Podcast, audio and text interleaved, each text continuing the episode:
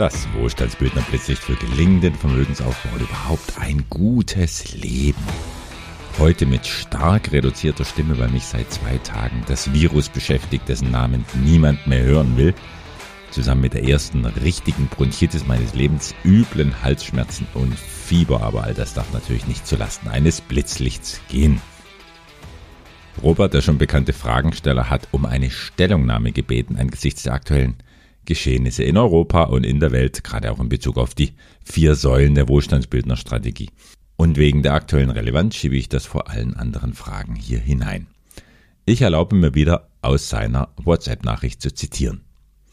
Mich würde deine Einschätzung zu den makroökonomischen Einflüssen auf die vier Säulen interessieren.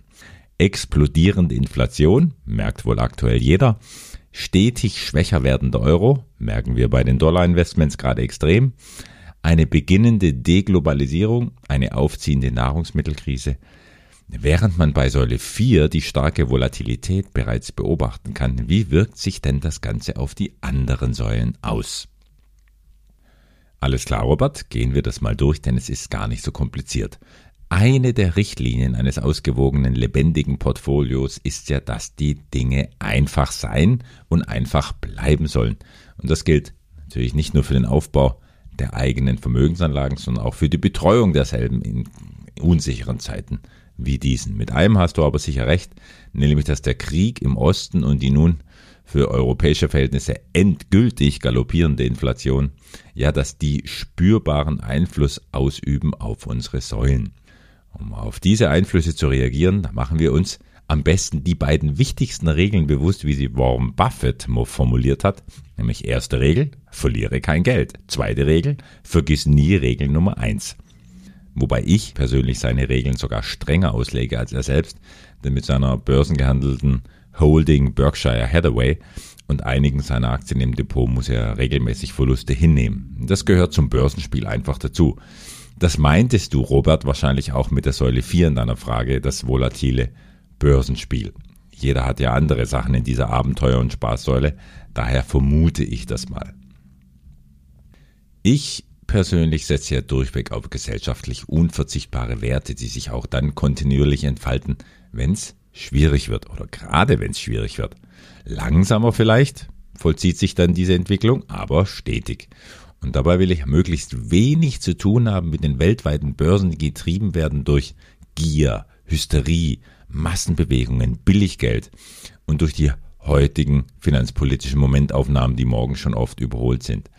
Nein, fernab davon fühle ich mich viel wohler und kann auch mit erheblich höheren Erträgen rechnen. Und das Ergebnis, ja, das gibt mir seit vielen Jahren recht. Selbst heftige Stürme bringen die Säulenstrategie nicht sonderlich ins Wanken und gefährden schon gar nicht das Kapital. Ein Sturm war allerdings schon besonders. Wirklich zu schaffen gemacht hat mir nämlich etwas, was in dem Ausmaß nicht viele Generationen erleben dürften. Gut ein Drittel meiner Position wurde regelrecht blockiert durch, ja was wohl, durch die Corona-Pandemie beziehungsweise durch die Reaktion, die alle Welt ihr gegenüber an den Tag legte. Wenn der komplette Handel brach liegt, auch existenzielle Lieferketten kaputt gehen und nichts mehr importiert oder exportiert werden kann, und das noch mehr oder weniger intensiv zwei Jahre lang, dann müssen wir erstmal sowieso nicht mehr nach Vermögensaufbau streben, sondern nach Vermögenssicherung.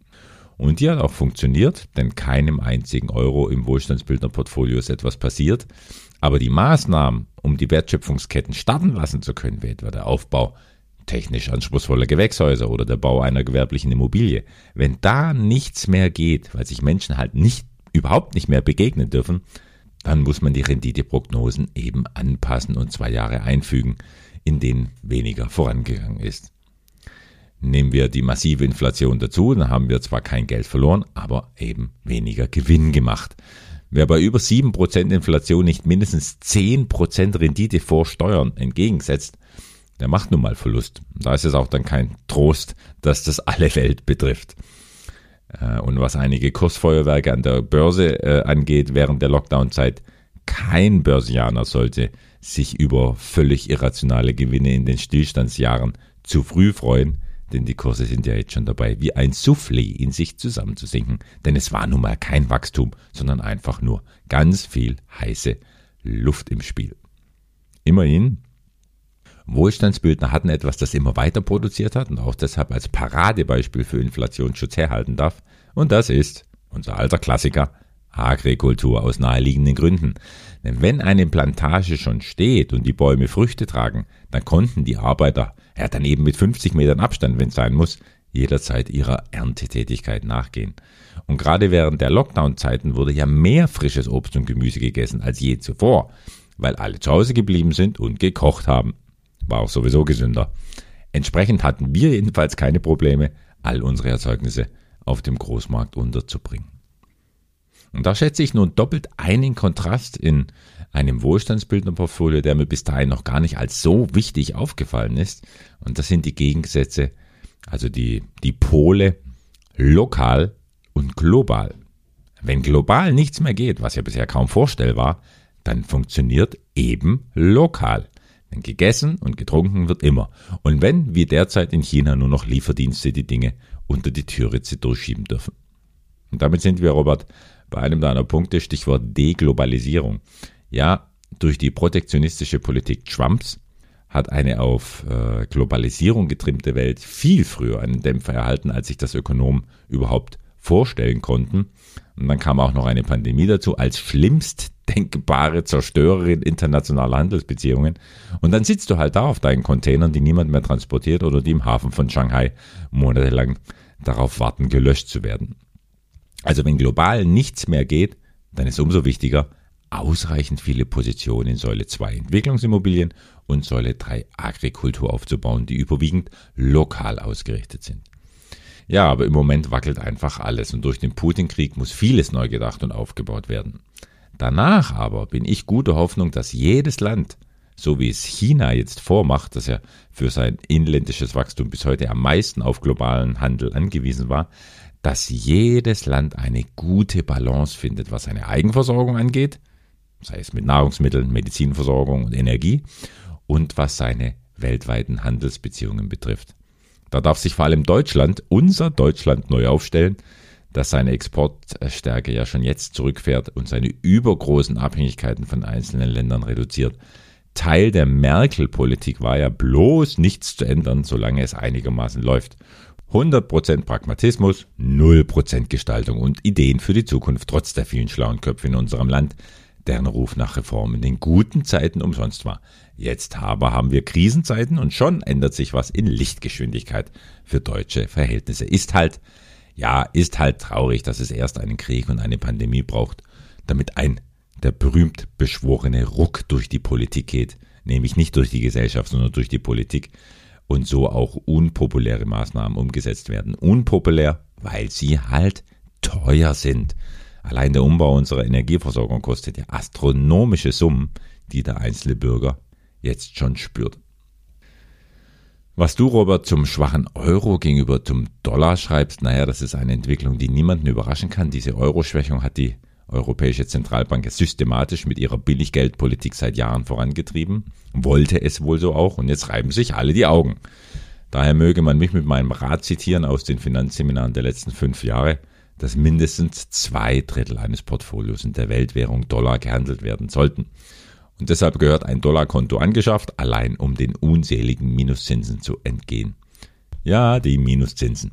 Diese Einrichtung stellt also ziemlich die unerlösteste Maßnahme einer Zentralbank dar, die nicht mehr weiß, wie sie ihr Luftgeld unter die Leute bringen soll, um Wachstum zu faken.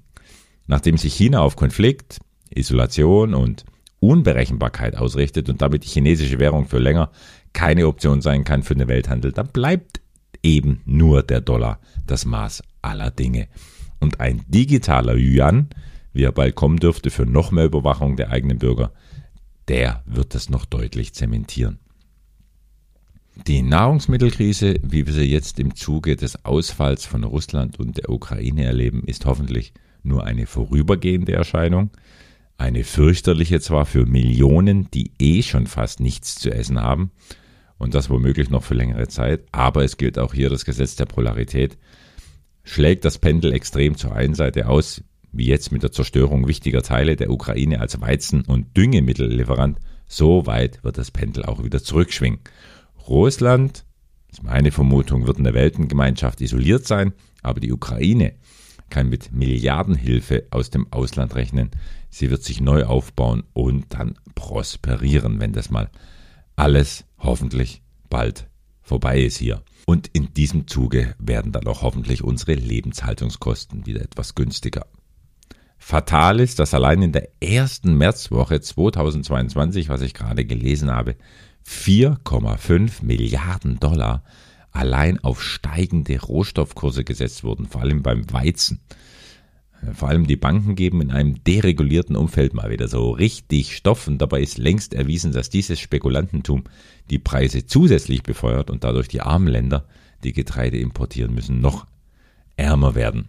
Das bleibt einfach ein Gesicht unserer Finanzindustrie, in das zu schauen mir immer schwerer fällt, um es ganz höflich auszudrücken.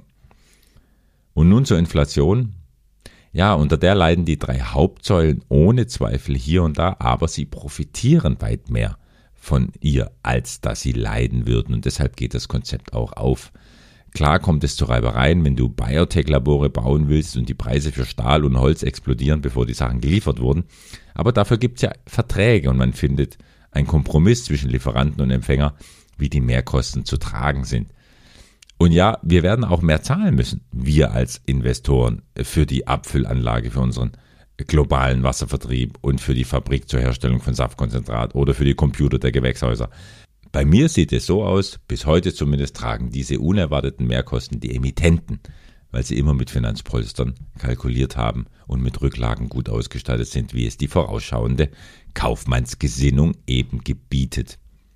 Ja, da lohnt wieder die Plattitüde Cash is King ins Feld zu führen, weil nicht erst die Corona-Krise gezeigt hat, dass auch größere Barmittel sinnvoll sein können.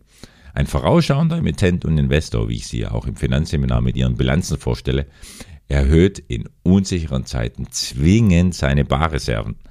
Dann sind es nicht mehr 7 bis 10 Prozent vom Gesamtvermögen, sondern auch mal 15 Prozent für genau solche Fälle im Einkauf, wie ich sie gerade beschrieben habe. Und was uns als Investoren angeht, wir bekommen sämtliche Erträge aus den drei Säulen ja immer inflationsbereinigt, weil wir uns hier auf der Unternehmerseite befinden. Wir passen unsere Preise einfach der Inflation an. Entsprechend höher sind die Erträge aus Vermietung und Verpachtung, aus dem Verkauf von Produkten oder aus der Veräußerung eines Infrastrukturprojekts. In diesen Säulen bist du ja, Robert, breit investiert und da ist es ganz einfach. Wenn sich beim jetzigen Gegenwind die drei fundamentalen Säulen behaupten wie in den letzten, ja, zwei bis 300 Jahren, trotz aller Stillstände mit Pandemien und Kriegen sogar, dann muss uns nicht bange sein. Diese Gelassenheit stellt aber eine Bedingung, die Dinge in einem größeren, längerfristigen Kontext zu stellen. Denn diese Neigung zur Schnappatmung, kaum passiert etwas Unvorhergesehenes, und schon ergehen wir uns in nervösem Gackern und Herumgerenne, wie es an den Börsen so köstlich zu beobachten ist, dieser Neigung, ja, der will ich einen längeren Atem entgegenstellen. Und dieser nimmt sich die Ruhe, um in Jahren zu denken, in Generationen. Schau dir China an, das eine klare Strategie für die nächsten 50 und 100 Jahre sogar hat. Die muss natürlich nicht genau so aufgehen und wird sich anpassen müssen, aber sie verleiht Klarheit.